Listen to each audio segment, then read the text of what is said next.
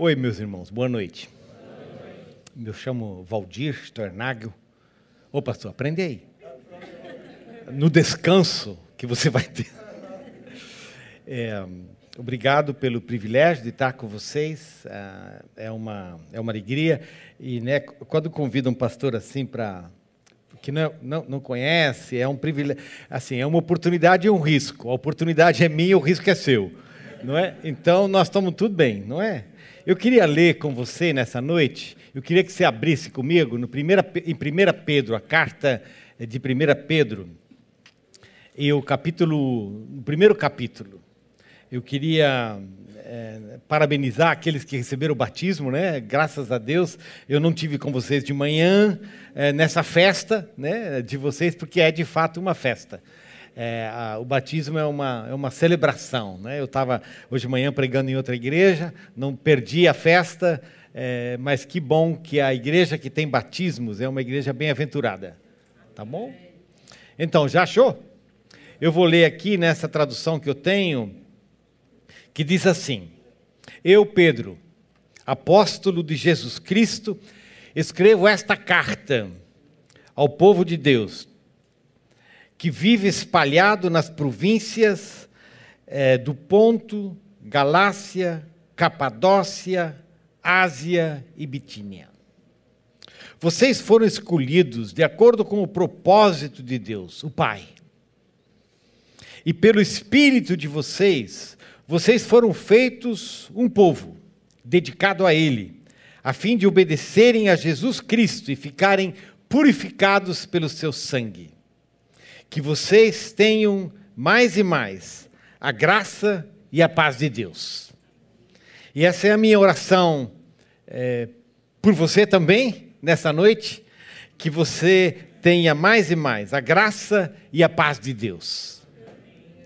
Quando a gente vem falar numa igreja que não conhece, como eu estou fazendo hoje à noite, tem várias perguntas que visitam a alma da gente, não é? A gente pergunta, mas como é que, quem é esse povo? Quem é esse povo? Né? É, como é que eles vão olhar para mim? Como é que eu falo com eles? Qual é a minha porta de entrada? A gente tem que achar uma porta de entrada né, para a gente conversar, porque senão eu vou falar abobrinha, né? senão eu não vou conseguir conversar com você. Né? Mas uma das coisas que nós temos em comum é que nós sempre de novo nós temos uma palavra, que é a palavra sobre a qual nós nos afirmamos. E nós abrimos a Bíblia junto. É? E ao abrirmos a Bíblia, nós temos um ponto comum, nós temos uma porta de entrada. Né? A, Bíblia, a, a, a, igreja, sempre novamente, ela é uma igreja que abre a palavra, porque a igreja vive da palavra. Nós somos alimentados pela palavra de Deus. Mas essa palavra de Deus, ela conversa com a nossa vida. E o que a gente traz, o que eu trago, é a minha história, é a minha experiência de vida. Você tem a tua história, tem a tua experiência de vida. E a gente faz essa conversa entre a nossa história, a nossa experiência e aquilo que a palavra fala para nós. E aquilo que a palavra fala para nós, ela é trazida para dentro da nossa vida. E é o que eu queria fazer com você hoje à noite. Por isso eu estou abrindo 1 Pedro, não sei se fala à noite ou dia, é noite ou dia? É boa tarde ou boa noite? É tarde ainda, né? Depois das seis só, né? É. Então, boa tarde para você. É, é um privilégio estar aqui com vocês para essa conversa dessa tarde. Né? O da noite é o seguinte, né? O outro culto, não é? Mas essa a gente vai continuar. Eu vou começar essa conversa aqui e depois eu vou continuar ela lá no, no outro culto, porque a ordem que eu recebi é que as duas mensagens deviam ser diferentes e velhinha é melhor obedecer ordem. Por que, que eu queria ler essa palavra com vocês? Porque eu acho que eu queria fazer essa conversa entre a tua vida, a minha vida e essa palavra. Eu sou, com esse sobrenome, eu sou Steuernagel, né? é, é, Straganaca, Strogonoff, Schwarzenegger, né? Eu viro muita coisa nessa história, né? nessa apresentação, porque eu sou de uma descendência alemã. É, eu nasci no sul do Brasil, Joinville, Santa Catarina, e de fato numa comunidade muito marcada pela cultura alemã. E a gente vivia assim, né? Na, na, no lado lá da nossa casa morava ah, uma tia, no outro lado outro tio, depois morava a, mó, a avó, no final, lá nos, nos, fundos tinha outro tio, né? uns se chamavam Fischer, outros se chamavam Schmidt, outros se chamavam Steuernager, mas era tudo um, né? É, é, é essa, essa etnia, esse grupo, esse grupo étnico, né? que vivia ali muito em comum, numa vida uma vida bastante simples. Minha avó tinha ali a sua vaquinha, tinha porco, de vez em quando tinha que matar porco. Né? É, eles que matavam. É, tinha galinha, tinha que ajudar minha avó a cortar o capim lá para alimentar para a vaca. Né? Essa vida que foi assim que eu cresci. A primeira língua foi alemão. E eu acho que uma das perguntas que às vezes eu me faço na minha vida é o que é que a fé fez o que é que o, que é que o testemunho da fé, o que é que o Evangelho eh, fez com a minha vida? A primeira, a primeira palavra que eu queria pronunciar com vocês hoje à noite é identidade. Identidade. Quando eu olho para a minha história, eu vejo que a fé cristã, ela, ela é a minha identidade. Eu sou o que sou por causa do Evangelho. Não, a minha vida, eu não consigo explicar ela de uma outra forma a não ser pelo e através do Evangelho. É assim comigo e é assim com você. É o Evangelho de Cristo que dá sentido para a nossa vida. É o Evangelho de Cristo que dá razão para a nossa existência. É o Evangelho de Cristo que dá direção para a nossa vida. Sem o Evangelho, nós estamos soltos somos soltos. Né? O que é que o Evangelho fez da tua vida? O que é que você deixa e o que é que eu deixo que o Evangelho faça com a minha vida? A gente nunca está pronto, nunca está pronto. Né? A gente nunca, a gente nunca, Deus nunca termina a sua obra com a gente. Ele sempre está trabalhando, não é?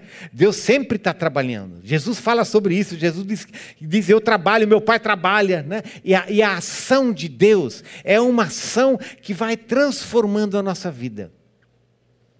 Meu pai é, não tinha o quarto ano primário. Meu pai era é, ferramenteiro, né? ferramenteiro dos antigos. Papai morreu recente, ano passado, papai morreu em novembro, vai fazer um ano que ele faleceu, e aí tinha que desmontar a casa, uma casa que ele morou mais de 60 anos, na mesma casa, né? Ixi, acumulou tanto trem, né? É, tanto treco, não sei qual é a palavra que vocês usam aqui, é, né? mas é, uma das coisas era, é, eu queria trazer, eu queria pegar lá da, da oficina do meu pai um facão, facão, porque aquele facão ele tinha feito. Né? Foi na Segunda Guerra Mundial, não conseguia importar mais as coisas, tinha que fazer. Ferramenteiro faz ferramenta. Então ele, meu pai era, era um ferramenteiro. Meu pai era, gostava da mecânica, gostava de martelo, de prego. Desde cedo eu era um desastre. Eu entortava todos os pregos. E ele ficava louco da vida. Porque todo espelho que eu pendurava saía torto. Deve ser problema com o espelho, né? Minha mãe era costureira. Minha mãe levantava cedo, ia para a máquina, dormia tarde, estava na máquina. Né? Ela, eu vinha da escola à noite, estudava à noite e chegava, minha mãe estava na máquina. Mamãe faleceu um pouco antes, mas ela era calceira. Essa calça foi ela que fez. Ainda estou usando. Estou né? usando essa calça. Esses dias tinha uma senhora aqui, está vendo? Tem uma mancha nessa calça aqui, porque alguém não cuidou direito para lavar, não fui eu. Né? Mas eu não vou deixar de usar essa calça porque ela foi mamãe que fez a calça. Ou seja, essa é minha infância. E eu, eu, eu era adolescente quando essa coisa veio, mas. Você, não, você vai ser pastor? Você. Né? E, e na, minha, na minha juventude, a experiência de que Deus me chamava para o pastorado. Não fazia parte do horizonte dos meus pais. Aliás, eles não sabiam o que fazer muito comigo, né? Que estava falando desse. Aliás, eles falaram sim, eles disseram: não, isso é fogo de palha.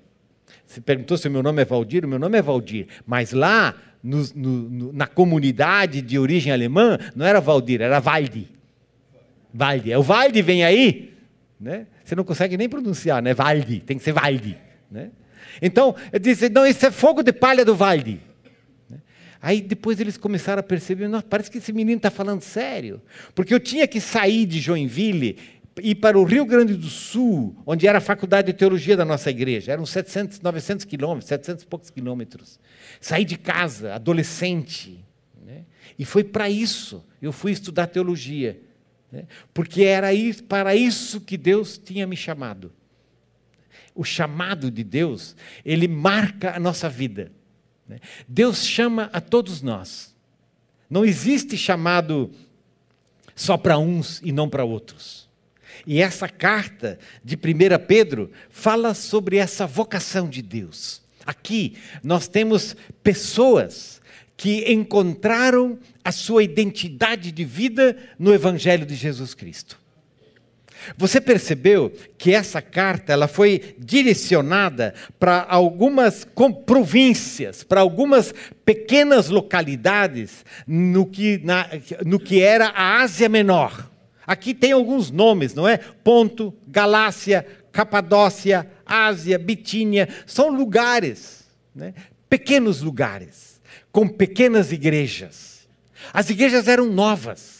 As igrejas eram recentemente, elas estavam né, é, a, juntando pessoas que estavam conhecendo o Evangelho de Jesus Cristo.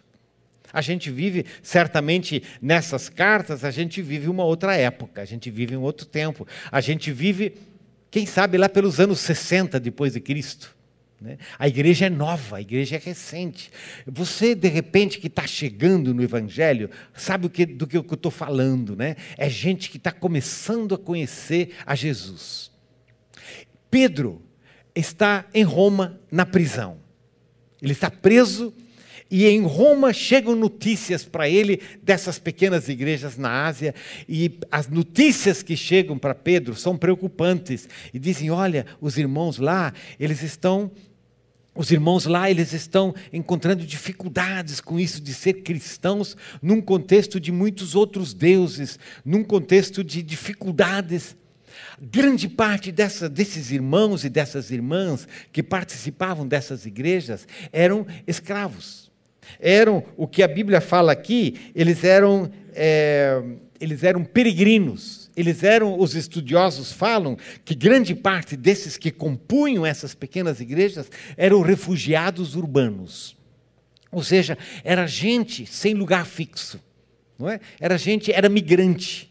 Era gente que tinha ido de diferentes lugares, eram escravos, era gente que não tinha identidade, não tinha passaporte, não tinha cartão de crédito, não tinha conta bancária, né? Não tinha essas coisas. Eram pessoas, eram, eram dispersos. É a palavra que eu, tem uma das traduções da Bíblia que fala, né, que eles eram peregrinos, eles eram dispersos.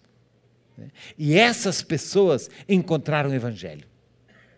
E ao encontrarem o Evangelho, elas se encontraram com Deus, elas se encontraram consigo mesmos e elas se encontraram com a sociedade, com a comunidade, com o outro.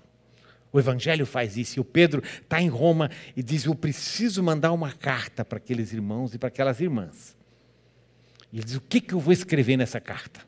Essa é a, né, o que, que eu vou escrever nessa carta? Silvano, que era. O Pedro. Pedro era pescador, né? não era assim muito de negócio de, de ficar escrevendo muito, e provavelmente o Silvano, que era o, o, o secretário dele, né? disse: Silvano, é, arruma um rolo aí, arruma um pergaminho. É pergaminho. Né? Hoje a gente está aqui com esse trem, né? Não, isso não é um trem, né? Mas é, hoje a gente está aqui com esse negócio aqui, não é? Mas a, na, na, época não, a gente está falando de um pergaminho. Era coisa preciosa, era coisa, era coisa cara, não é? Então, escreve aí, mas não vai errar, não, porque a gente só tem esse pedaço aí. Né? E era, era um rolo, era, era, era um rolo mesmo, se ia né, abrindo o rolo. E o Pedro escreve. O Pedro pede para o Silvano escrever. E ele começa a escrever. E ele escreve o que nós acabamos, o que nós acabamos de ler. Eu, Pedro, apóstolo de Jesus Cristo, escrevo esta carta ao povo de Deus. É assim. E o Silvano, e o Silvano vai, vai escrevendo, vai escrevendo. E o Pedro diz: Eu preciso, o que eu preciso dizer para eles? Em primeiro lugar, eu queria dizer para eles que eles tiveram uma vida transformada. E eles tiveram uma vida transformada pelo Evangelho. E ao ter essa vida pelo, transformada pelo Evangelho, eles foram, eles tiveram a sua vida profundamente tocada pelo Senhor. Diz assim, versículo 16, está comigo? Versículo 16, porque as Escrituras sagradas dizem: sejam santos, porque eu sou santo.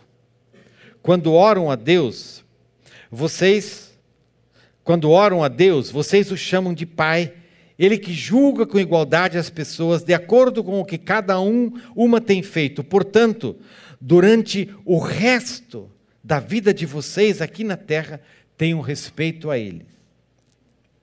Pois vocês sabem o preço que foi pago para livrá-los da vida inútil que herdam dos seus antepassados. Esse preço não foi uma coisa que perde o seu valor como o ouro ou a prata. Vocês foram libertados, comprados, é? Está tá comprados na tua versão? Em alguma delas diz: vocês foram comprados, vocês foram libertados pelo precioso sangue de Cristo, que era como um cordeiro sem defeito nem mancha. É isso que o Pedro quer dizer para esses irmãos e para essas irmãs. Pedro quer dizer, gente, lembrem quem vocês eram. Vocês não eram ninguém. Não é? Vocês eram pessoas sem, sem RG, vocês eram pessoas sem passaporte, vocês eram pessoas sem cartão de crédito, vocês eram pessoas sem conta bancária, vocês eram pessoas sem nome, vocês eram, vocês eram, vocês não eram para a sociedade romana, né? Escravos, vocês não eram. Agora vocês são. E vocês foram comprados pelo sangue de Jesus. E é o sangue de Jesus que se transforma no segredo da vida de vocês. É o sangue do Cordeiro que se transforma na identidade de vocês. Provavelmente a gente não consegue imaginar o impacto dessa palavra na vida dessas pessoas. Porque agora elas se perceberam gente. Agora elas perceberam que elas eram alguém, porque elas tinham sido alcançadas pelo Evangelho. Se diz pouco amém aqui nessa igreja, né? Pouquinho, né? Parece luterano. Econômico com amém. Né? Aê! Está melhorando esse negócio aqui. Veja, como que a gente adquire a identidade no mundo no qual a gente vive? O que, que a gente é nesse mundo no qual a gente vive, não é? A gente podia dizer assim, que a gente adquire a nossa identidade pelo que a gente faz, não é? Por isso que muitas vezes quando a gente se apresenta, a gente se apresenta assim, né? Diz, ah, mas então, como é o teu nome? Meu nome é Valdi. Né? Meu nome é Valdir. O que, que você faz? A gente é o que a gente faz. Né? Então, a nossa identidade tem a ver com a nosso, muitas vezes com o nosso conhecimento. Por isso que muito homem, depois que aposenta, morre. Porque ele deixa de ser aquilo que ele era, ele deixa o trabalho dele não consegue viver sem trabalho. Parece eu. Né? Tem que trabalhar sempre. Você também, que a médica mandou parar? Né? A gente é o que a gente faz. Mas quem é apenas o que a gente faz, quem é apenas o que se faz, é muito pobre. Não vale a pena, não é? Mas a sociedade, a gente, a, a nossa identidade está presa à nossa, ao nosso trabalho. Ou, melhor, melhor não, pior, sei lá, diferente, a nossa identidade está presa ao que a gente tem. Né? Ao que a gente tem. Se a gente tem muito, a gente vale mais. A gente vale quanto pesa, não, né? Não tem, não tem um negócio assim, vale quanto pesa? Né? Não, é vale quanto tem. Quanto você tem? Né? Quanto você tem? Até tinha, não tinha aquele, aquele sepultamento, os amigos conversando, o amigo morreu, aí o outro pergunta para ele, e escuta, ele está deixando alguma coisa? E o outro amigo diz, olha, pelo que eu sei, ele está deixando tudo.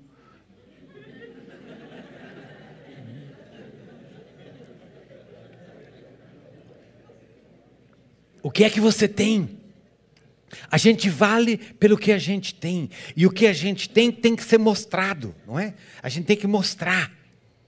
Porque não adianta só ter e esconder, tem que mostrar, não é? Por isso que para alguns de nós é muito importante, de repente, ter e mostrar roupa de grife. Sujou, né? Você viu, você viu a maçãzinha? Você, né, você tem uma, uma, uma bolsa de grife, você tem uma bolsa de. Né, minha, a minha nora, esses dias, minha nora tava, ela, ela, ela tinha ganho alguma coisa, está com uma bolsa daquelas que é caríssima, né? E eu quase. Não é possível que essa mulher gastou esse dinheiro todo. Não, mas veja, a gente é né, sapatos, isso é italiano. Né? Ou seja, você é o que você aparenta, não é? Você se produz para ser alguém. Se você não se produz, você não é ninguém.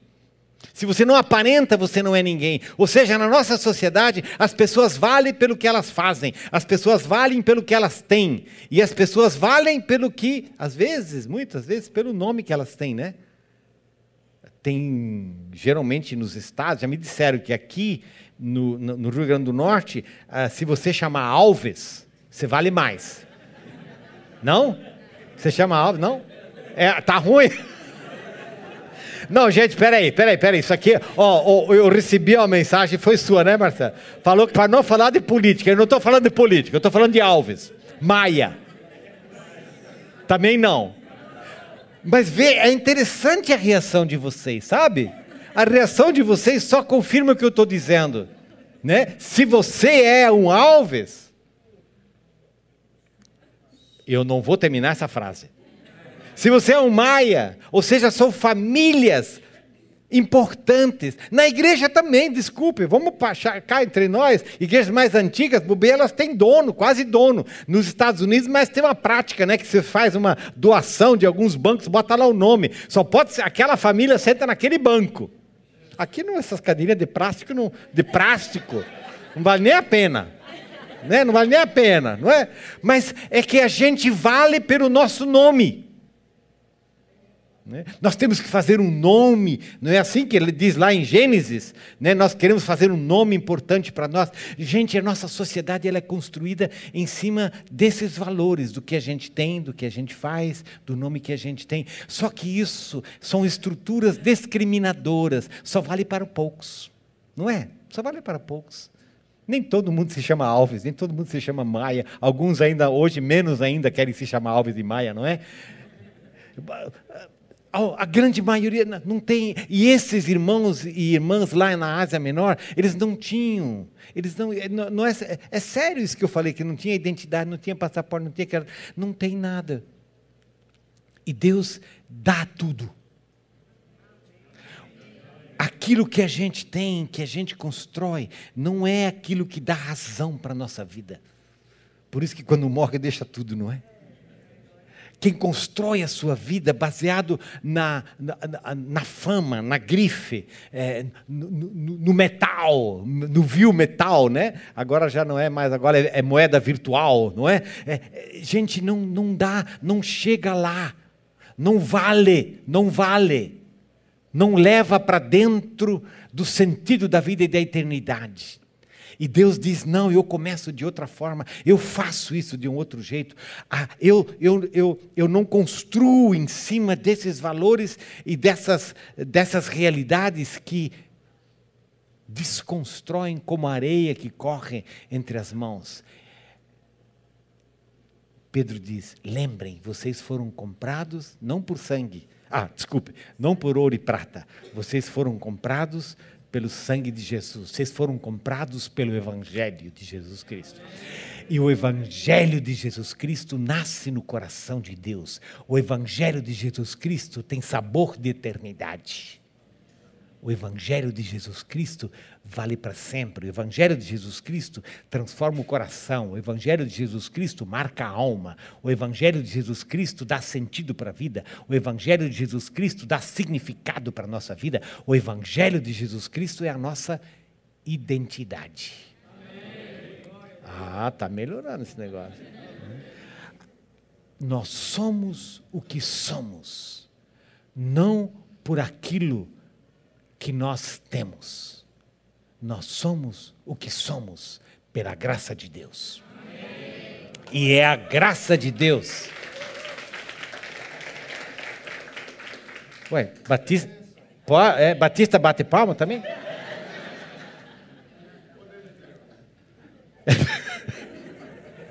eu, eu falo algumas vezes que eu sou luterano é muito que, é, é, é, é, tradicional, assim, muitos luteranos são muito tradicionais, né? E alguma, algumas vezes, existe, eu estava eu tava falando num grupinho, aí tinha um, um, um, irmão lá que era um pastor da Assembleia de Deus e ele, ele gritava muito aleluia, né? Eu disse, rapaz, esse negócio de gritar muito aleluia, né, o luterano não sabe, né, tem que aprender a botar os aleluia no lugar certo, né? Senão a gente se atrapalha, né? Bota aleluia no lugar errado. Tem que saber fazer esse negócio, né?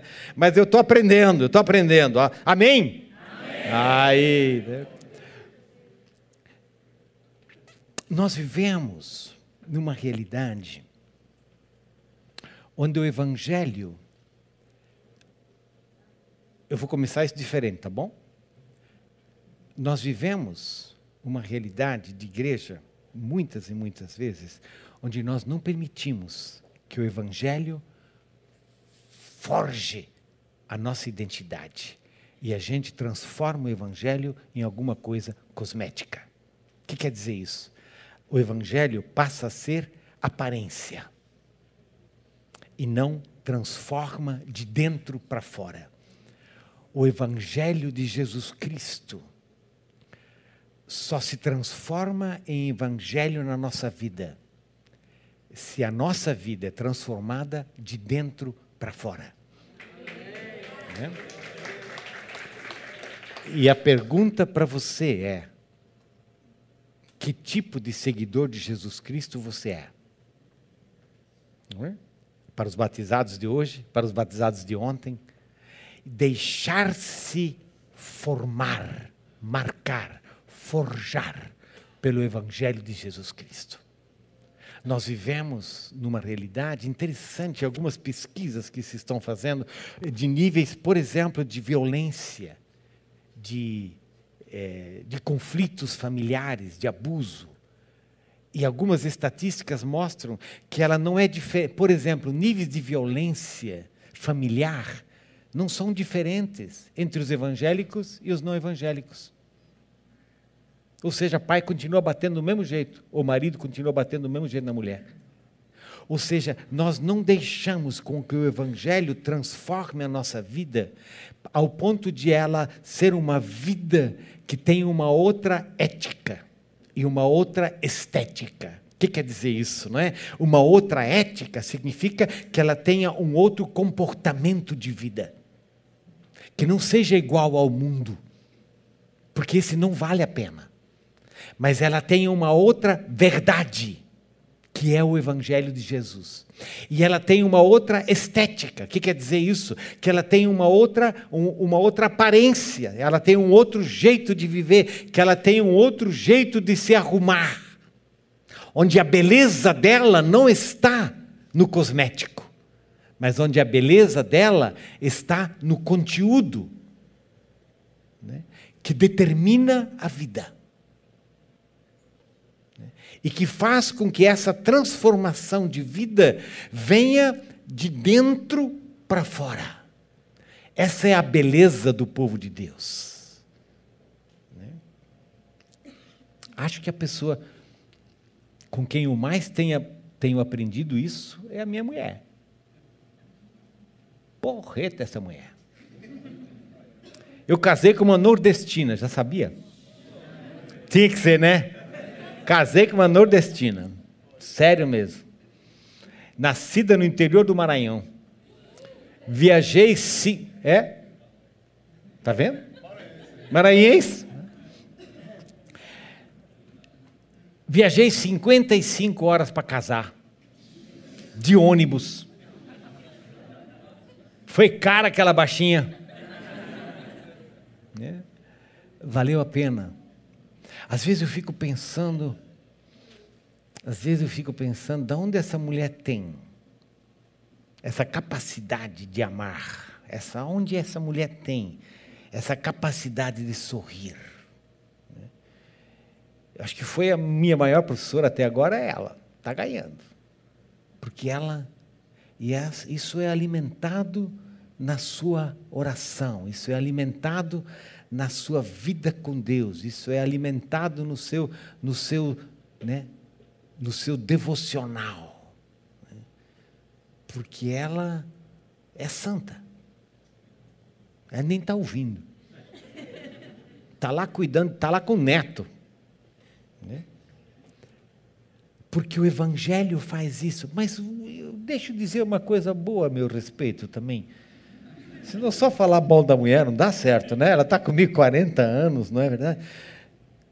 Mas é verdade, eu acho que eu podia dizer para vocês que eu me tornei uma pessoa melhor hoje do que eu era ontem, por causa do Evangelho. Quando nós começamos a namorar, a Cileda e eu, né, porque nós trabalhávamos num ministério estudantil, Aliança Bíblica Universitária, existe até hoje, existe por aqui também, não é? Então, é, a gente tinha uma, uma, uma pessoa que era a nossa chefa, né? era uma mulher, uma missionária, né? Aí no dia que levaram para ela a notícia, dizendo assim, é, o Valdir e a Cileda estão namorando, a reação dela, sabe qual foi? Coitada da Cileda. Porque eu era conhecido como alemão grosso, bruto. Né? Puf, paf. É, dois mais dois são quatro, ponto, acabou, não tem discussão. Né? Assim, essa coisa muito ríspida, muito e o, o Evangelho foi transformando a minha vida um pouco, estou melhorzinho um pouquinho. Você está melhorzinho um pouquinho? Está melhorzinho? É? é?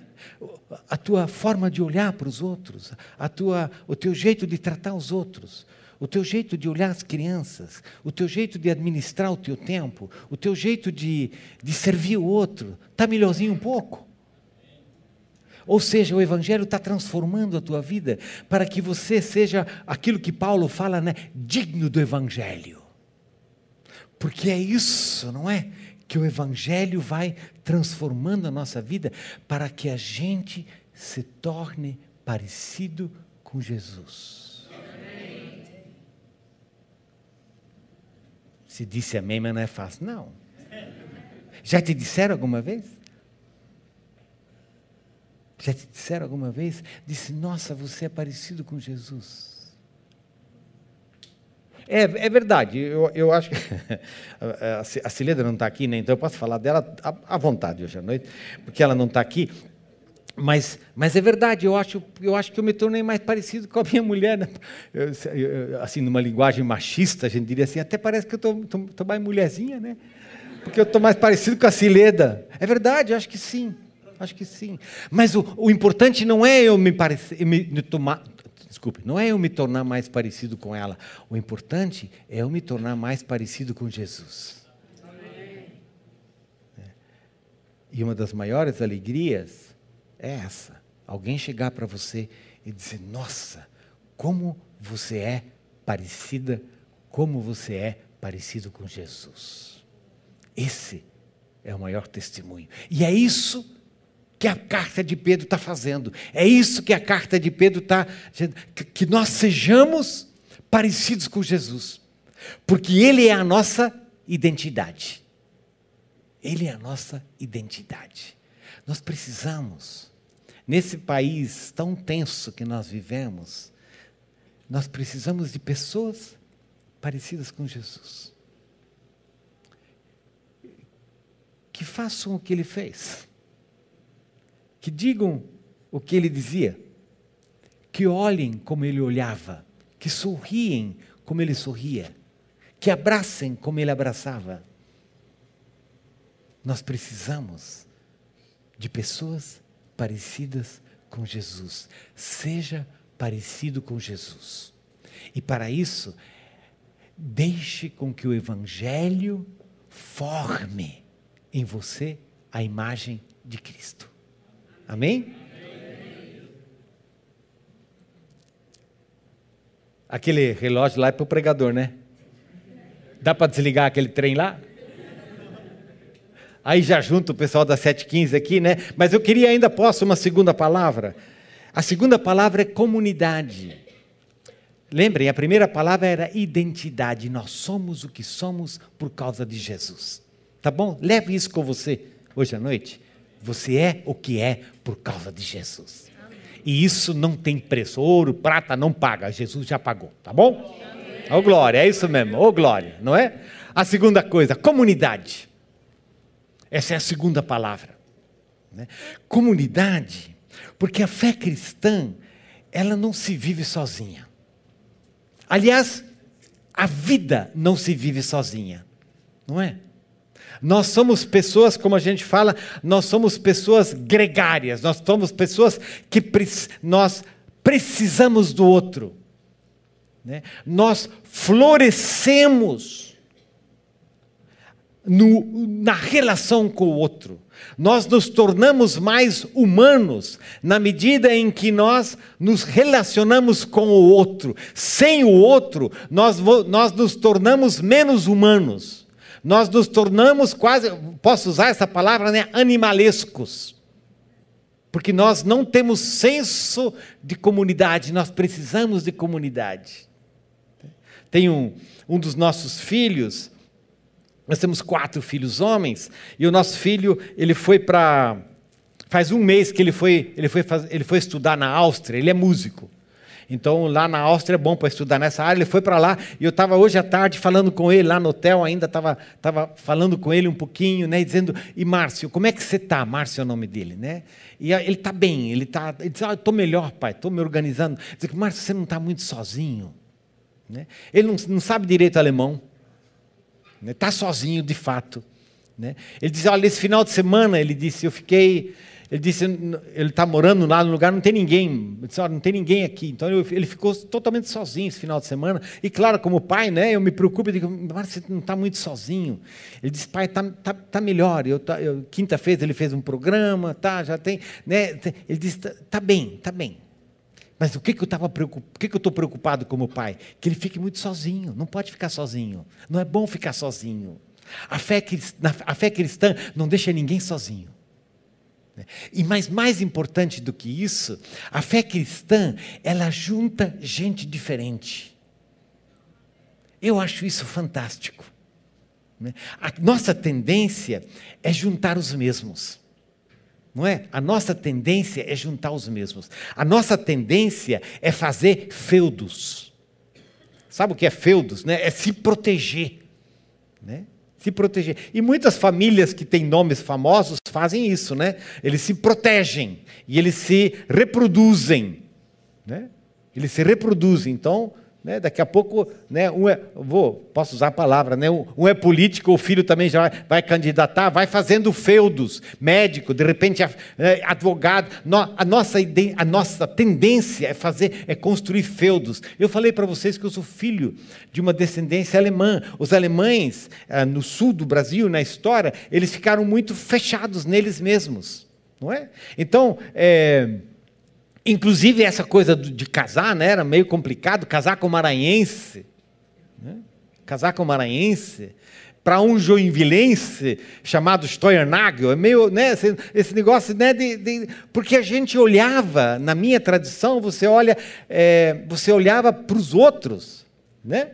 É, tinha uma expressão é que lá do, no sul do Brasil, não, eu conto uma história, você vai me entender, né? Eu estava é, eu estava na, na, varanda da nossa casa e aí passou um menino e eu não sei por que, que eu xinguei ele. Disse, Ô, seu alemão batata! Né? Porque chamava de alemão batata, pé na bunda, mão na lata. Né? Alemão batata, pé na bunda, mão na lata. Isso era um, era um negócio, né? Aí eu estava xingando ele, minha mãe chegou e ela disse para mim: Você é o quê? Alemão batata? Né? Também sou eu. Né? Era essa coisa do alemão batata, ou seja, muito fechado. Né? Alemão casa com alemão. Aí quando foi a Cileda e eu para casar, é, na nossa tradição, a, quando casa, era assim, né? Era. Quando casa, a mulher perde o nome. Então, minha mãe era uma Fischer, deixa de ser Fischer para ser Stornago. Então, né, como é que você vai chamar? Cileda, Cileda. Aí eu digo, ó, Cileda Stornago. Ela disse, como Cileda Stornago? Claro. Ué, Não, mas eu me chamo Silva, eu quero, meu, eu quero Silva. Meu pai é Silva, Fernandes Silva, eu quero Silva no meu nome. Diz, não, vai dar é muito comprido esse negócio. Né? Tira esse Silva. Disse, não vou tirar, não. Né? A bichinha bateu o pé, porque ela queria o Silva no nome e ela virou Sileda SSS, né? Sileda Silva Estraganaca. Os nossos filhos passaram a ser Silva Stornagel. Gente, eu acho fantástico. Já me arrependi de querer tirar o nome dela.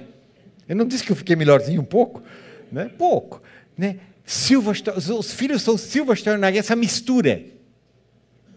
Né? A igreja é o lugar da mistura. E a mistura da igreja é bonita. Na minha história, quando eu fui estudar, eu fui estudar em São Leopoldo, e a gente conheceu depois esse movimento de estudantes, chamava Aliança Bíblica Universitária.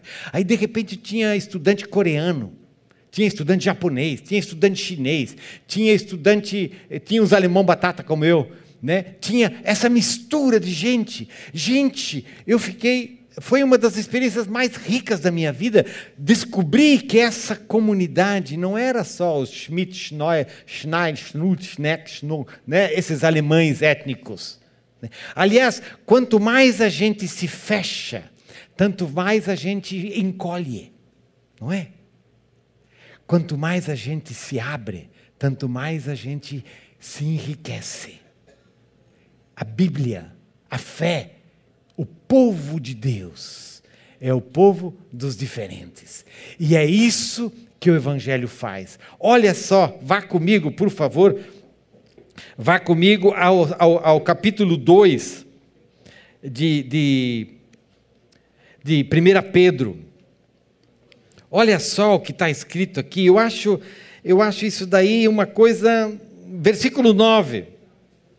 Diz assim: mas vocês são a raça escolhida, os sacerdotes do rei, a nação completamente dedicada a Deus, o povo que pertence a Ele. Vocês foram escolhidos para anunciar os atos poderosos de Deus que os chamou da escuridão para a sua maravilhosa luz. E não termina ainda. Antes vocês não eram o povo de Deus. Antes não conheciam a misericórdia de Deus, mas agora já receberam a sua misericórdia. Olha o que o Pedro está fazendo. O Pedro faz um negócio aqui, a gente não tem noção do que ele está fazendo. O que, que ele está fazendo? É que, veja, o povo de Israel, ele, ele era um povo é, conhecido para si mesmo como povo de Deus. E eles tinham alguns títulos, que eram títulos sagrados, que eram títulos santos, que eram títulos de identidade e que o povo de Israel achava que eles só eles tinham esses títulos, nação santa, por exemplo. Povo de propriedade exclusiva de Deus, sacerdócio real. É isso, algumas traduções falam assim, não é? Nação santa, povo de propriedade exclusiva de Deus, sacerdócio real, que eram eh, títulos de nobres, né? Da, que marcavam a história do povo de Israel. Pois o que é que o Pedro faz? O Pedro pega esses títulos e transfere esses títulos para esses que são membros das igrejas na Ásia Menor. Ou seja, ele transfere esses títulos para essas pessoas que fazem parte dessas pequenas nascentes igrejas. E agora, gente, pensa comigo. Os irmãos estão reunidos. Não sei se é domingo, é sábado. Abre o rolo. Alguém deles sabe ler. E eles começam, diz, lê aí para nós. E eles começam a ler. E, é, e ele, os irmãos estão escutando, as irmãs estão escutando, e está dizendo, mas agora vocês são nação santa. Aí um deles diz, como é que é mesmo? Lê de novo. Diz, agora vocês são nação santa. Tem certeza? Eu sou escravo. E o, aquele que está lendo diz: Não, mas tem mais, espera um pouco. Agora vocês são sacerdócio real. Sacerdotes do rei. Uau! Agora vocês são povo de propriedade exclusiva de Deus. E aqueles que estão escutando, os olhos vão abrindo, hein? A boca vai ficando seca. Né? Porque vai falando de coisas. Ele está dizendo: não é possível. Eu nunca tive nome. Eu nunca tive nada, eu nunca tive identidade, eu, não, eu nunca fui reconhecido para nada. Agora eu sou o quê? Eu sou sacerdote, sacerdote do rei. Agora eu sou nação santa. Agora eu sou povo de povo, propriedade de Deus. Não é possível. E então a carta continua dizendo: vocês não eram, mas agora vocês são. Por quê? Porque vocês foram comprados pelo sangue de Jesus. O sangue de Jesus nos transforma em povo de propriedade exclusiva de Deus. Você é parte do povo de Deus. E isso, gente, não é pouca coisa. Isso é ser parte do sacerdócio real, isso ser parte do corpo de Cristo. Por isso que nós precisamos ser parecidos com Jesus porque nós somos corpo de Cristo. Por isso que nós precisamos ser parecidos com Jesus, porque nós somos o povo da propriedade exclusiva de Deus. Leve isso daqui hoje à noite. Você é a nação santa. Você é povo de propriedade exclusiva de Deus. Você é parte dos sacerdotes que Deus escolheu para essa nação e vocês precisam ser sacerdotes nessa nação. Nessa nação tão machucada, tão dividida. Ela precisa de um povo diferente.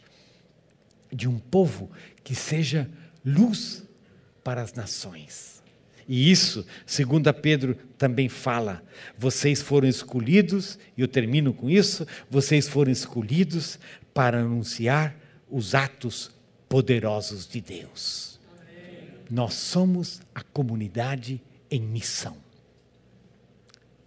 O povo de Deus é um povo que anda em missão, para que o mundo saiba que Jesus é o Senhor.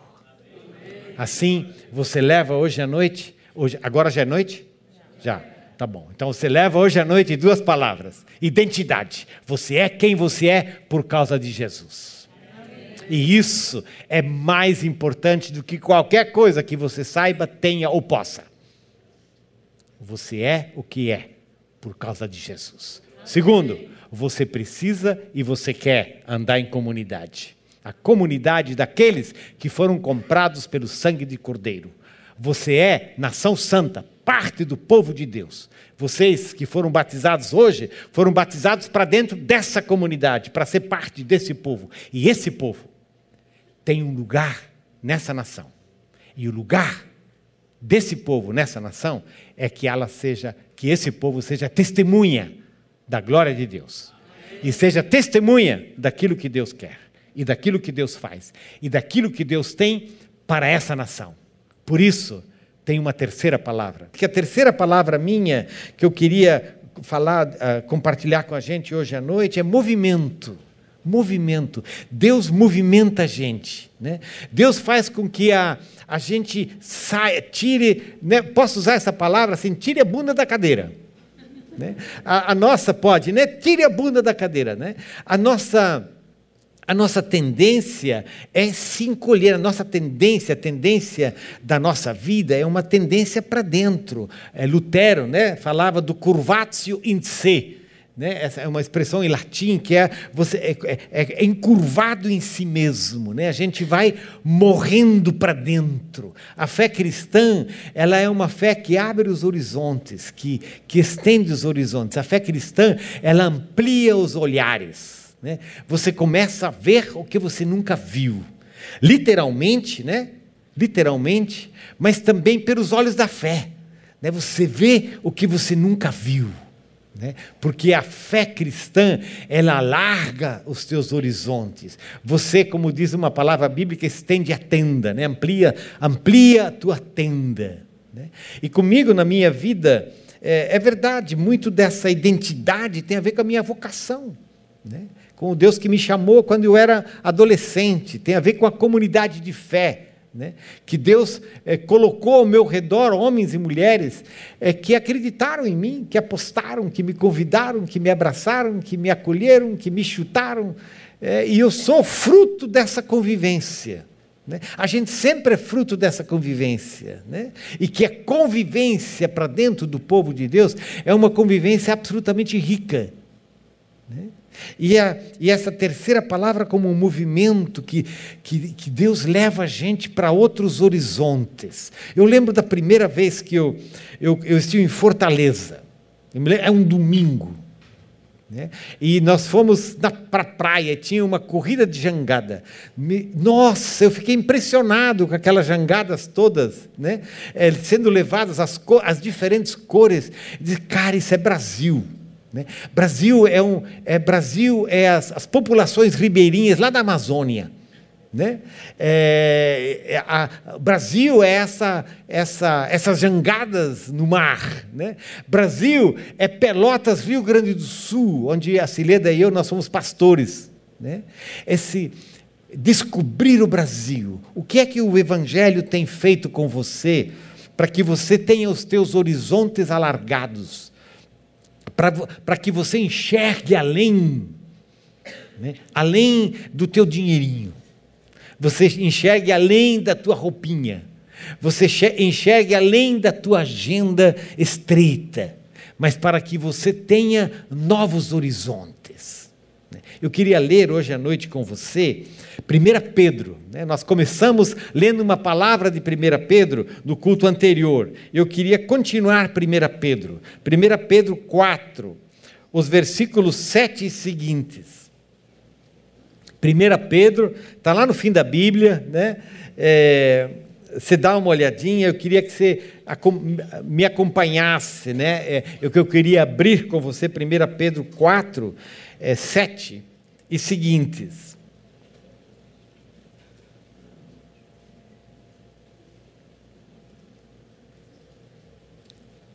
Diz assim: o fim de todas as coisas está próximo. Portanto, sejam criteriosos e estejam alertas.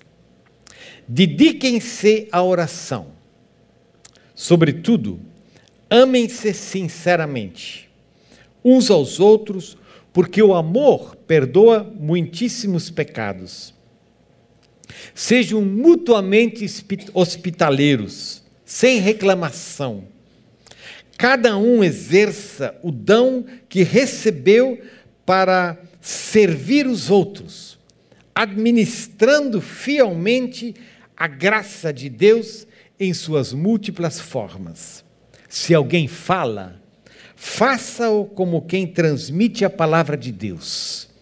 Se alguém serve, faça-o com a força que Deus provê, de forma que em todas as coisas Deus seja glorificado, mediante Jesus Cristo, a quem sejam a glória e o poder para todos sempre.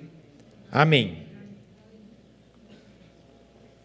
Eu falei no culto anterior que a minha mãe, ela era costureira. Não sei se tem costureiras aqui, né? tem costureiras. Minha mãe era calceira. Né? E a minha mãe não apenas era uma calceira que costurava, ela era uma calceira que talhava. Sabe o que é talhar? Sabe o que é talhar? Não sabe não?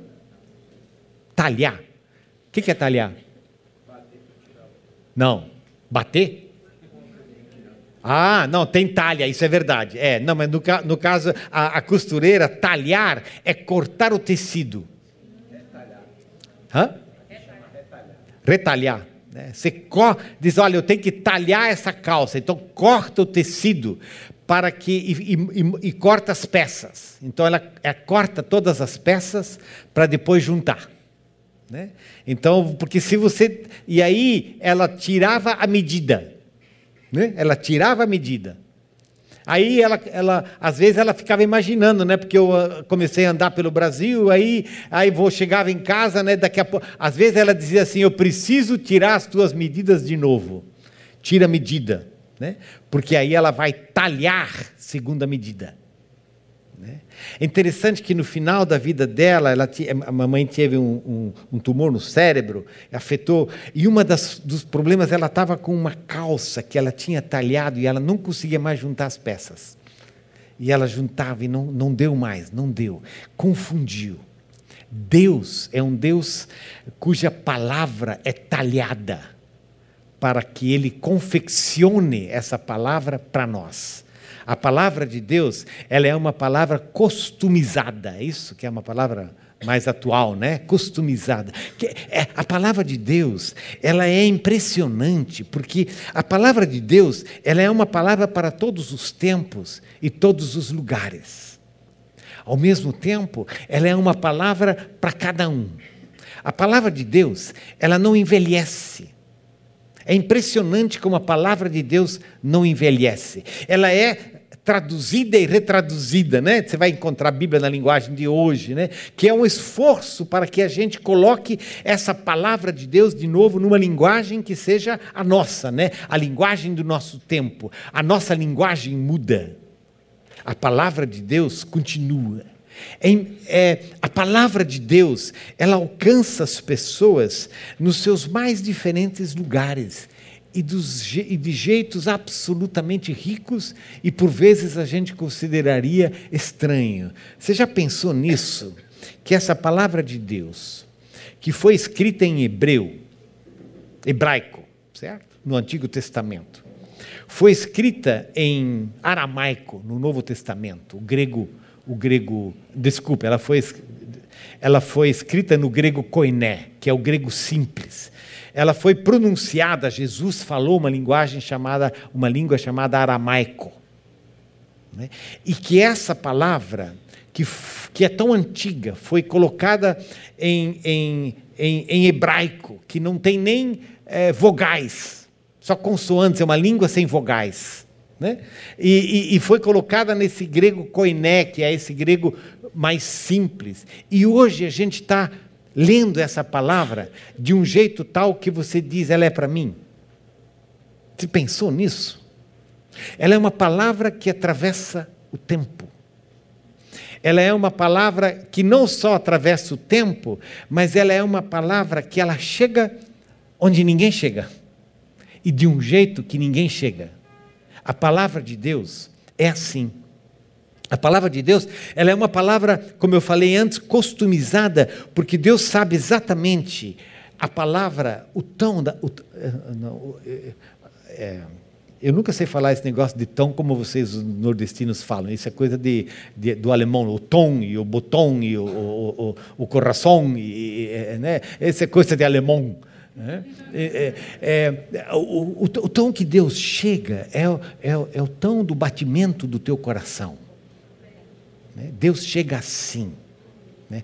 E essa carta de 1 Pedro, ela é uma carta assim, exatamente assim.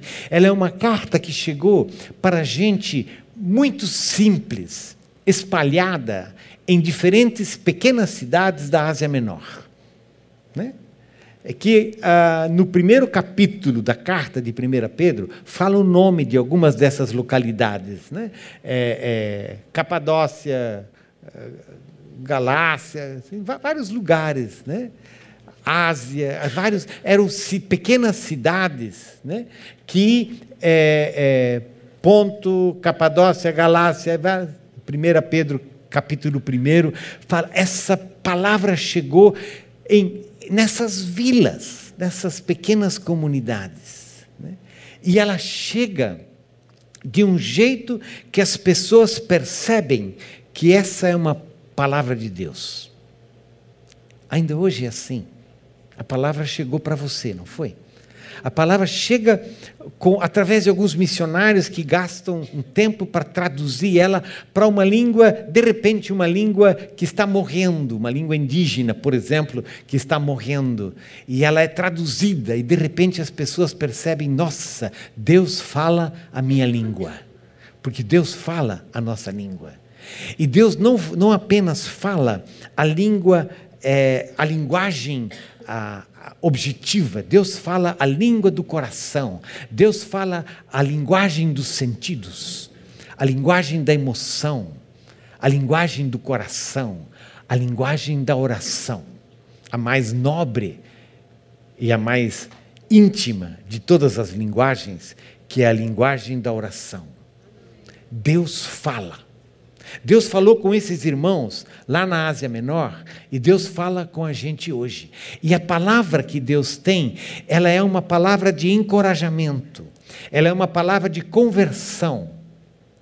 Por isso ela é uma palavra de encorajamento. A palavra de Deus, ela não nos deixa como nós somos e estamos. Ela é uma palavra que nos transforma.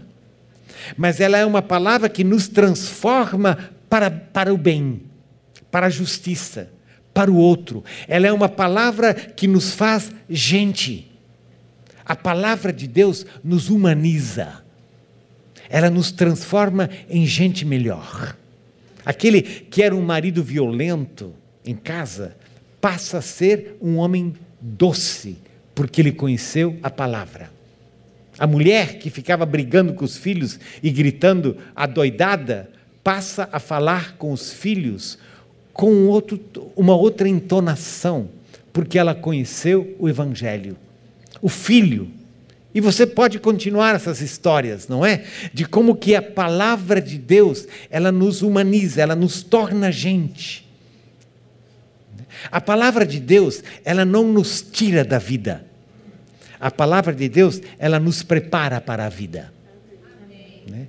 E ela nos torna melhor é, profissionais ela nos torna melhor é, pessoas que, oper, que operacionalizam coisas na vida, melhores construtores, melhores enfermeiras. A palavra de Deus nos torna melhores chefes, melhores operários.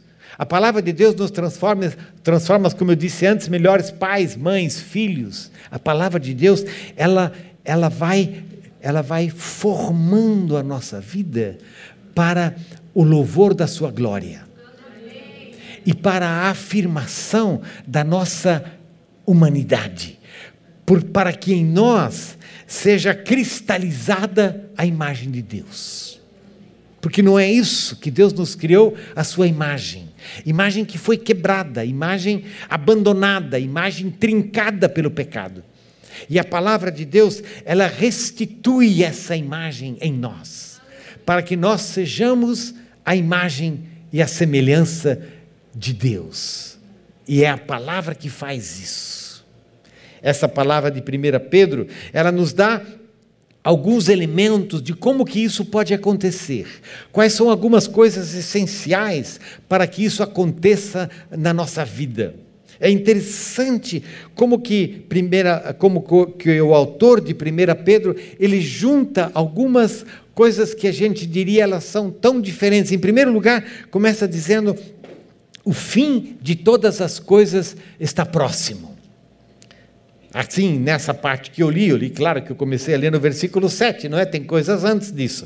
Mas senão a gente vai ler tudo aqui, não dá, não é? Então eu comecei lendo dessa parte. O fim de todas as coisas está próximo. Logo depois ele fala da oração. Logo depois ele fala do amor. E ele fala do perdão. Ele fala da hospitalidade. E assim ele vai falando de diferentes coisas. E a gente poderia dizer, mas por que é que ele começa falando, dizendo que o fim de todas as coisas está próximo? Próximo. Graças a Deus, o fim de todas as coisas está próximo.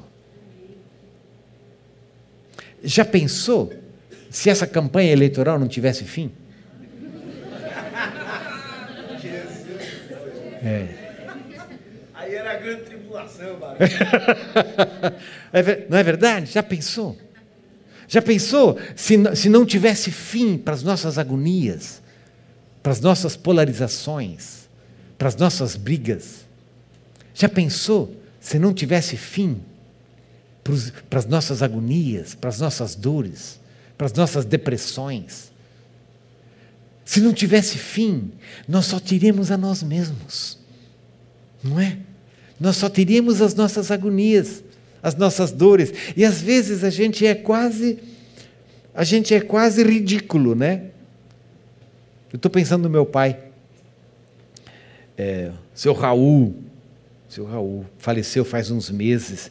Interessante, papai, no final da vida dele, né, ele já tinha, ele já estava com uma bolsa, né, ele estava com uma sonda alimentar, né, e não, não conseguia engolir mais nada. O final da vida dele, papai sempre teve muita saúde, boa saúde, no final da vida dele está, né, 90, 90 anos, 91, 90, 91, fragilizado, né? E aí no final da, já no final, hospital, foi nos últimos dias, a gente fez uma ceia, né? É, uma ceia, Santa Ceia, né? E disse, pai, meu, o meu filho mais velho estava com a gente, ele mora nos Estados Unidos, e o meu pai sempre gostava muito dele, é neto mais velho, né? Então ele estava lá e disse, pai, vamos fazer a ceia, nós fizemos a ceia. E, e foi um momento muito mar marcante, assim, né? E, e então, ah, no final da ceia, eu disse, pai, é, você quer orar? Meu pai sempre foi um homem muito duro. É, eu, na, no, no, sepultamento dele, eu disse que meu pai foi um homem que se converteu em prestação, né? porque o negócio lá foi osso duro. Né? E aí, no final da, da ceia, eu disse, pai, você, você quer, você quer, você gostaria de orar? Né? Papai nunca foi muito de oração assim, né? E ele foi aprendendo isso, né? Conversão em prestação. E ele orou. Ele orou. E eu saí daquela oração dizendo: caramba, o velho, o velho Raul tá bom, hein? A palavra-chave da oração dele foi gratidão. Porque ele agradeceu pela vida, agradeceu, usou várias vezes a palavra gratidão. E, gente, vocês não conheceram meu pai, para ele terminar a vida dele orando ah, por gratidão, é porque tem conversão mesmo na vida. Pode acreditar, porque o velho não era fácil. Né? Mas aí teve uma coisa que eu não escutei direito na oração dele. A Cileda, que tem um ouvido bom para essas coisas mais assim profundas, né? ela disse, mas ele orou assim. Ele orou e ele disse: é, O senhor podia me dar mais uns anos de vida, né? Aí eu quase digo, mas não acredito que o velho orou isso. 91 anos com sonda alimentar, capenguinha da vida, toda a vida, não é? Querer mais três anos, para quem, homem? Não é? Mas é impressionante como a gente se agarra, não é? A gente se agarra. A gente se agarra, mesmo que seja em meio às nossas, às nossas dores, às nossas limitações, a gente não larga. A gente não larga. Mesmo que do que a gente esteja sem futuro, o fim de todas as coisas está próximo, para que a gente não seja vítima de si mesmo, para que a gente não seja vítima do mundo no qual a gente vive, com as suas polarizações, com as suas dores, com os seus cansaços e as suas agonias. E a gente ora maranata. É assim que a gente aprende de Apocalipse? A gente ora maranata, para que Deus faça novas todas as coisas. Essa oração, o fim de todas as coisas, essa oração maranata, vem Senhor Jesus, é, é alguma coisa para já e é alguma coisa para amanhã. É alguma coisa para já, porque esse fim de Deus é também o fim das nossas agonias, é, é a restauração das nossas limitações e das nossas dores. Deus põe fim. Deus põe fim a essas agonias. Deus põe fim a essas práticas pecaminosas. E Deus põe fim a essas coisas para nos restaurar para si. E Deus põe, e a gente promessa, né, a gente vive na promessa de que Deus põe fim a esse mundo no qual nós vivemos, para que possamos experimentar aquilo que Apocalipse fala, que são os novos céus e a nova, e a nova terra. Nós sonhamos com esse tempo. Às vezes a gente é mesquinho, não é verdade? Porque a gente se agarra. Troca pneu, troca pneu, tá tudo careca. Né, os, pneus, os pneus da vida estão tudo careca, mas a gente né, bota o remendo, bota o remendo, mas a gente não quer né? E Deus diz: Mas eu queria dar para vocês o novo céu e a nova terra. E a pergunta então é: e o que é que você faz? Como que você caminha nessa oração, nessa esperança? Então, diz aqui, portanto, é interessante isso, portanto, não é? Faz a ligação. O fim de todas as coisas está próximo, e já que o fim de, de todas as coisas está próximo, diz aqui: sejam criteriosos, estejam alertas, dediquem-se à oração. Olha que coisas que coisa fantástica e até estranha. Por que é que o Pedro fala? Por que, que ele fala para a gente ser criterioso? Criterio... Peraí, o que, que é mesmo? Para que a gente seja uma pessoa criteriosa, para que a gente esteja alerta e para que a gente esteja orando. Sejam criteriosos, estejam alertas, dediquem-se à oração. A vida cristã ela não é uma vida burra. A vida cristã, ela não é uma vida de olhos fechados. Às vezes as pessoas olham né, para os cristãos e dizem, não, esses cristãos não estão nem aí para a realidade, para o mundo. Não, o cristão é olho aberto. O cristão é ouvido aberto. O cristão, ele, ele está alerta. Ele lê o que está acontecendo, ele discerne os tempos. Ele discerne os tempos. Ele, o cristão, ele é profeta. O que quer dizer ele é profeta? Profeta é aquele que, sabe, que sente o cheiro do tempo. O profeta lê aquilo que não está escrito.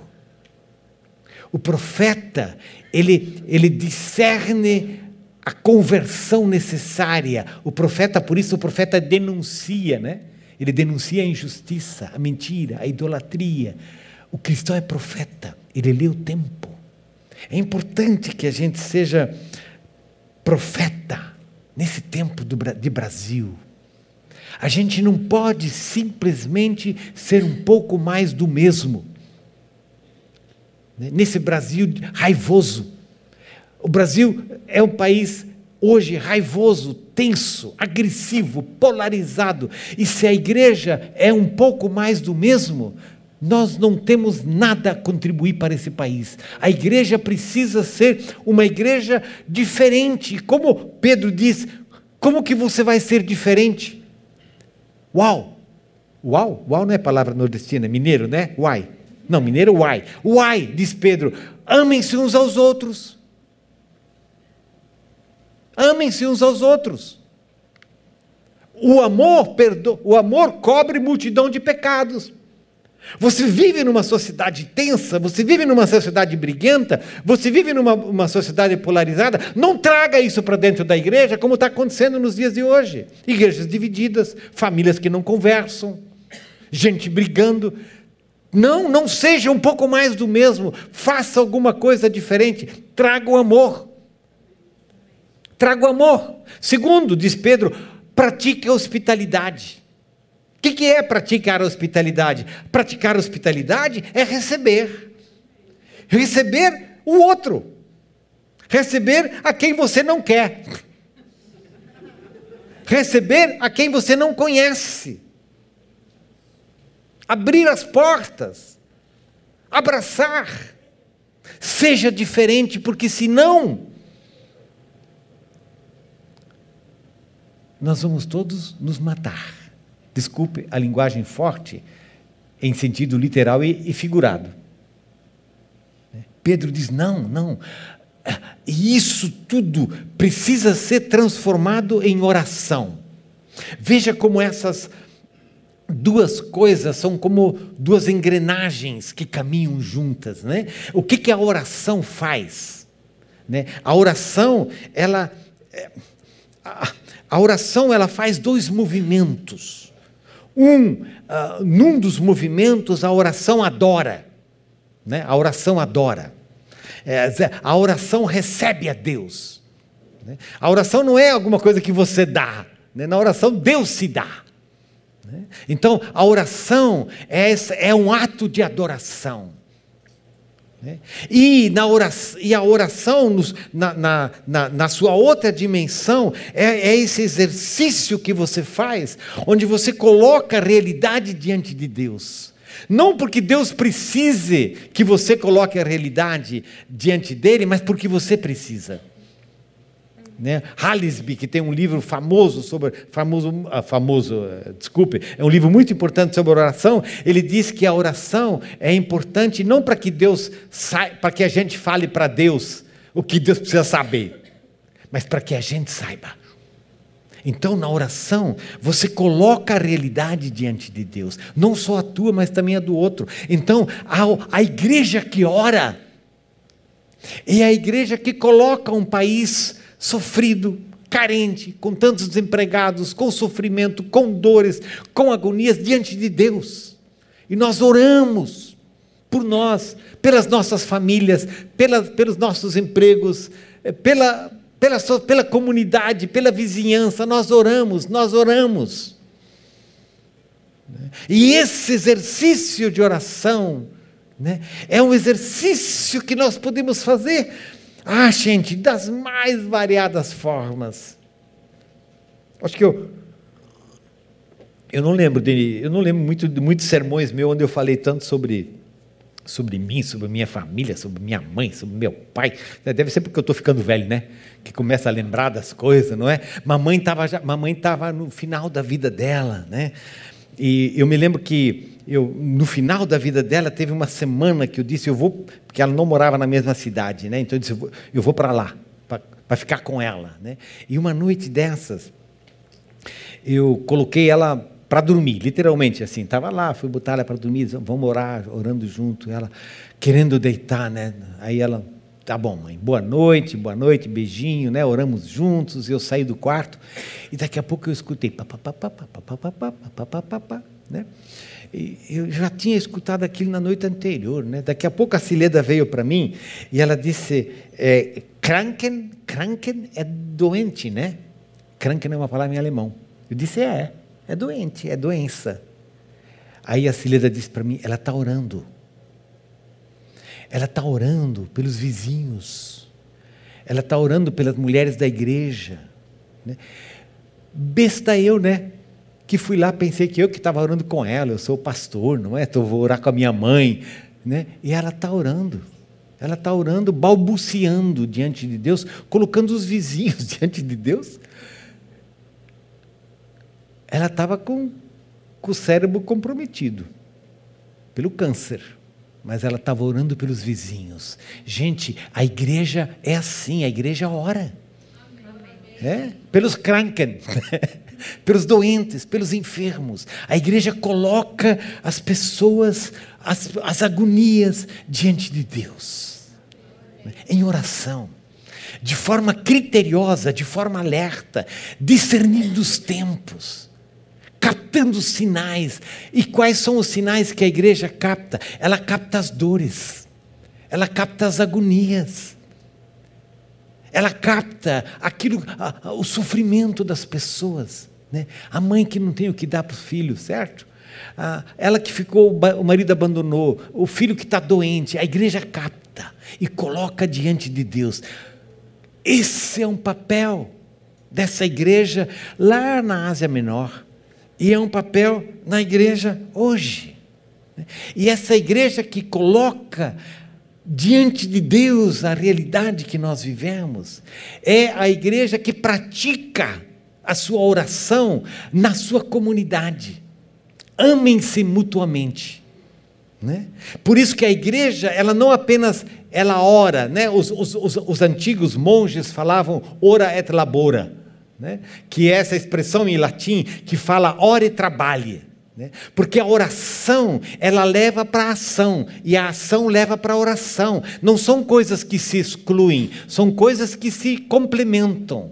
E, a, e Pedro diz: amem-se mutuamente, sejam uma comunidade onde as pessoas, para as quais as pessoas olham e elas dizem: nossa, olha como eles gostam uns dos outros.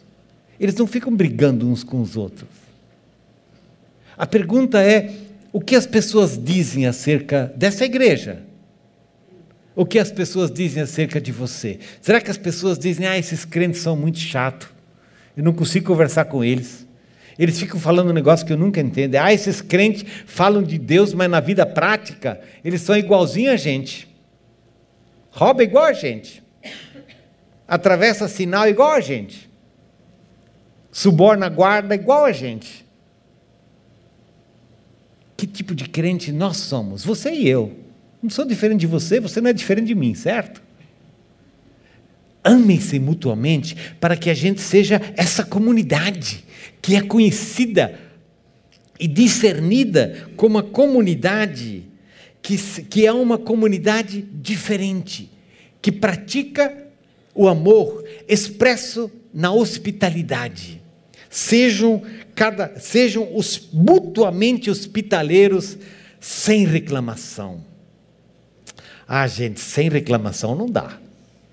Tem que dar uma reclamadinha, não é? Ah, eu, pelo menos, tenho que dar uma reclamadinha, não é possível, né? Pô, esse pessoal foi embora, né? Nem agradeceu direito. Deixou a toalha jogada, né? Molhada em cima da cama, foi embora. Não, foi, a gente abriu a casa, não é? O que, é, sejam hospitaleiros.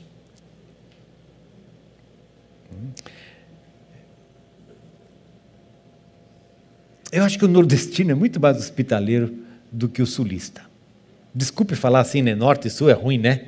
É ruim porque a gente não quer dividir o país, né? Mas eu, pelo menos, aprendi esse negócio de hospitalidade um pouco com a minha com a baixinha lá em casa.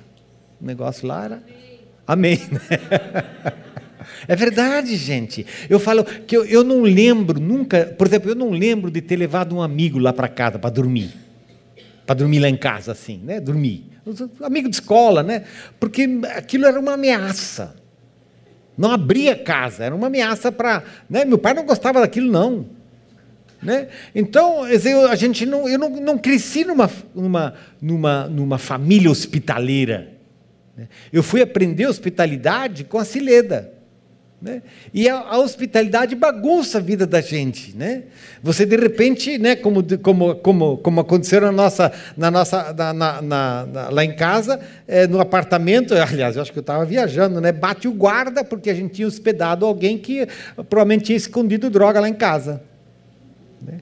Eu fui aprender hospitalidade com a Cileda, abrir a casa, receber pessoas, deixar os amigos dos meus filhos vir dormir lá em casa.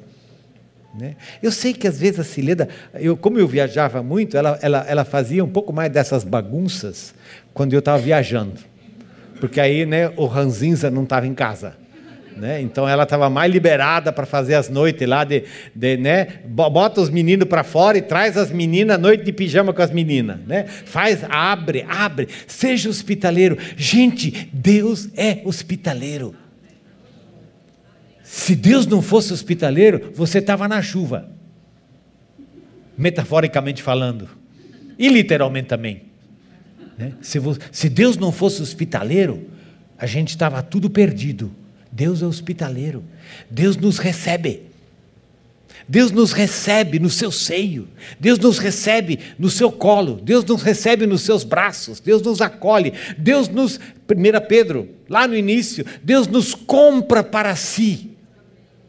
1 Pedro capítulo 1, não é? Comprados pelo sangue de Jesus.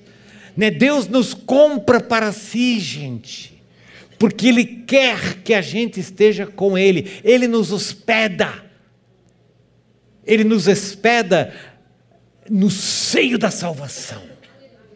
É assim que nós precisamos ser hospitaleiros, gente de braços longos, gente que abraça, gente que sabe abraçar de um jeito que ninguém abraça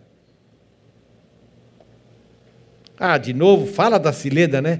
Mas nós estávamos lá brigando. A igreja luterana é tradicional, então tem coisas bem tradicionais. Aí tem um culto lá, acho que é 25 de dezembro. Vamos acabar com esse culto. Lá em Curitiba ninguém vai na igreja mesmo, dia 25 de dezembro. O pessoal tudo vai para a praia já quanto antes melhor, né? É, é... Aí, de repente, a Cileda volta, só uns pingados de gente lá naquele. Diz, ah, último ano, vamos acabar com esse culto. Aí a Cileda diz: Pois olha, hoje uma, aquela senhora veio e ela disse para mim: Hoje eu vim aqui só para ganhar o teu abraço. Caramba, vamos acabar com esse culto. né? Tá certo, podia ser até mais fácil dizer, tá bom, Cília, então eu te levo lá na casa da mulher, tu dá um abraço nela lá e tá tudo resolvidinho, não é? Assim, essa é a minha cabeça prática, pragmática, né? Gente, Deus abraça como ninguém. Deus abraça que ninguém abraça. Deus recebe a quem ninguém recebe, Deus é hospitaleiro e nos convida para que sejamos uma comunidade hospitaleira. Não é isso que vocês estão tentando fazer com três cultos? Abre espaço para que pessoas possam chegar e possam ser amadas, possam ser recebidas e possam ser oradas. Né? E é assim: a gente recebe, a gente hospeda e a gente ora e a gente ama. E essa, essa comunidade que hospeda, que ora e que ama, é essa comunidade que anuncia que o fim de todas as coisas está próxima, próximo, porque o reino de Deus está perto. Não é só que o, o fim de todas as coisas está próximo, é que o novo céu e a nova terra estão próximos. E o novo céu e a nova terra são marcados pelo amor, pela hospitalidade. E veja como esse texto continua: cada um. Cada um exerça, versículo 10, o dom que recebeu para servir os outros, administrando fielmente a graça de Deus em suas múltiplas formas. Olha que coisa bonita. Cada um, cada um. Gente, na igreja não tem desemprego. Tem desemprego? Na igreja não tem. Sempre falta gente, não falta? Sempre falta gente. Por que, que acaba com o ministério infantil à noite? Falta gente. Na igreja sempre tem lugar para todo mundo, cada um exerça o dom que recebeu, porque todos são importantes e todos têm algo para dar. Não segundo os critérios da sociedade. Não, são outros critérios. Nos olhos de Deus, todos são importantes, cada um tem algo para dar. Por quê? Porque cada um é digno. Cada um tem dignidade dentro de si. Cada um é, foi feito à imagem e à semelhança, foi concebido à imagem e à semelhança de Deus. Cada um exerce o dom que recebeu para servir os outros. É? Para servir os outros. Administrando fielmente a graça de Deus em suas múltiplas formas. A graça de Deus que se expressa em suas múltiplas formas através dos dons que Deus espalha no seio da igreja. Que coisa fantástica! Quando a igreja exerce os dons, ela está administrando fielmente a graça de Deus nas suas múltiplas formas. Não é bonito isso? E, e olha como o texto continua: se alguém fala, faça-o como quem transmite a palavra de Deus. Se alguém serve, faça-o com a força de Deus, que Deus provê, porque é verdade. Na, na diversidade dos dons, alguns de nós somos bons no gogó. Não é? Somos bons no gogó. Alguns de nós não podem ver microfone, né? Que já sai falando. Outros detestam o microfone, só para usar um exemplo, né? detestam o microfone, mas são muito bons na prática, na ação, em fazer coisa. Eu, eu por exemplo, eu sou esses, eu, eu, eu vivo gritando pelos cantos. Né? Eu tenho, ah, não vou fazer isso, vou fazer aquilo, vou fazer aquilo. Mas, gente, se eu não tenho atrás de mim gente que faz, ixi, vira teoria danada.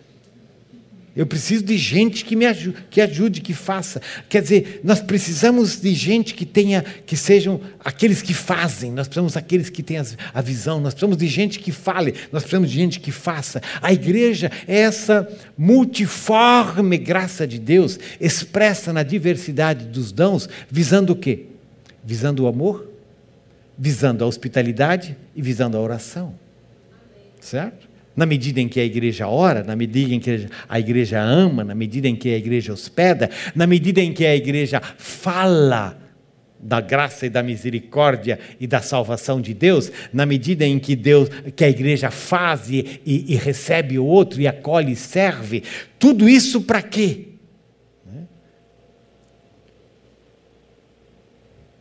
De forma que em todas as coisas Deus seja glorificado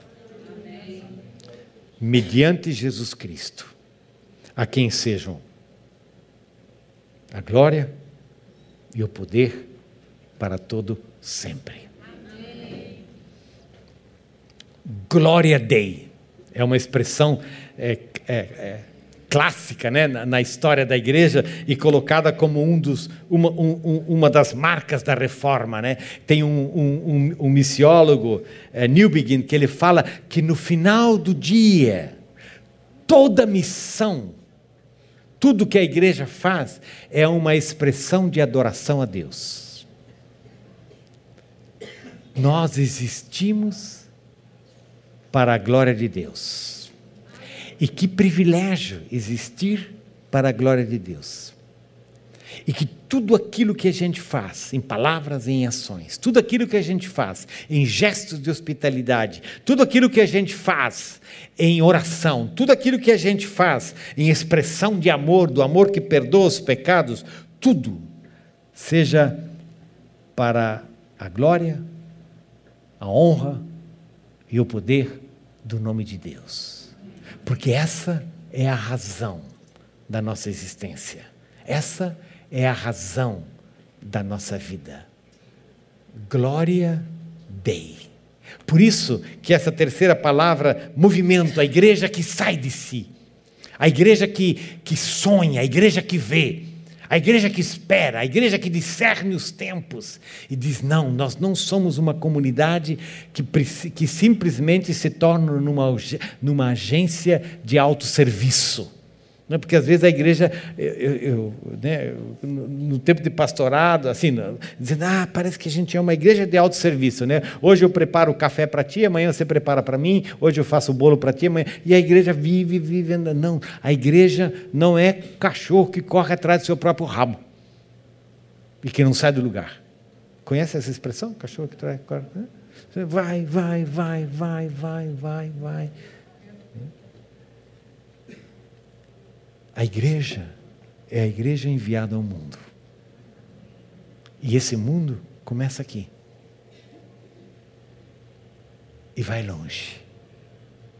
Porque ela é chamada para anunciar anunciar a salvação que Deus fez em nós. E isso é muito bom. Por quê? Porque Deus quer que essa sua palavra chegue aos corações, às vidas de quem está longe e perto, geograficamente falando, para que todos possam juntos dizer glória, glória a Dei. E essa é a nossa vocação, aprender a dizer glória a Dei.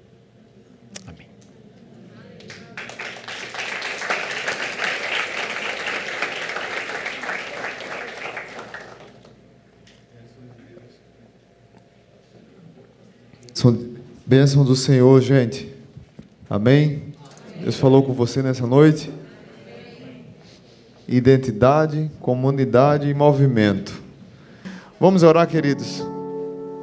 Pai, muito obrigado por essa noite. Que palavra preciosa. Não tenho dúvida de quanto a nossa igreja vai sair daqui hoje, que um dia tão maravilhoso. Pela manhã, batismos, gratidão pela expansão, pelo movimento, gratidão pelo movimento da igreja está saindo daqui futuramente, chegando naquela comunidade, expandindo o reino, vidas novas sendo acrescidas, conhecendo o evangelho da salvação. Isso é movimento. Isso é a igreja saindo de dentro de si mesma, é a igreja saindo das quatro paredes, a igreja saindo desse lugar micro para um outro lugar que, para a glória de Deus, já vai ficar micro. Mas é porque a gente entende que o teu evangelho, ele não deve ficar preso, mas deve ser expandido. Muito obrigado, Pai, por essa convicção e essa confirmação através dessa palavra hoje. Mas para isso nós precisamos ter identidade, nós precisamos viver em comunidade para que o movimento aconteça da maneira saudável e de maneira que o teu nome seja glorificado. Não permita, Pai, que nós venhamos falhar na missão que o Senhor nos deu, porque a missão é tua e nós devemos entrar nessa missão com gratidão ao Senhor, glorificando o teu nome, pelo privilégio de entrar na tua missão. De pregar o Evangelho, de chegar nos corações e nas vidas das pessoas. Abençoa o pastor Valdir e sua família. Abençoa todos os batizandos que desceram as águas hoje. Muito obrigado por todos eles. Que o Senhor os abençoe. Que o amor de Deus o Pai, que a graça maravilhosa de Jesus e que a comunhão do Espírito Santo esteja sobre nós. Que tenhamos uma semana abençoada com identidade, com comunidade, com movimento. No nome de Jesus, a igreja diz amém. Fica de pé e vamos cantar essa música.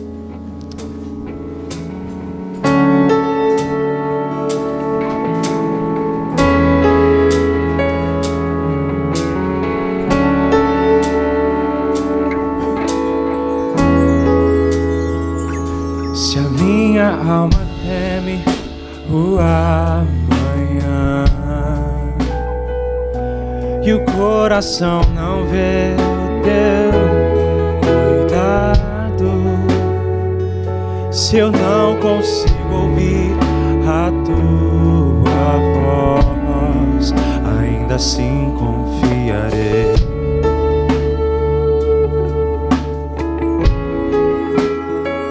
Confiarei.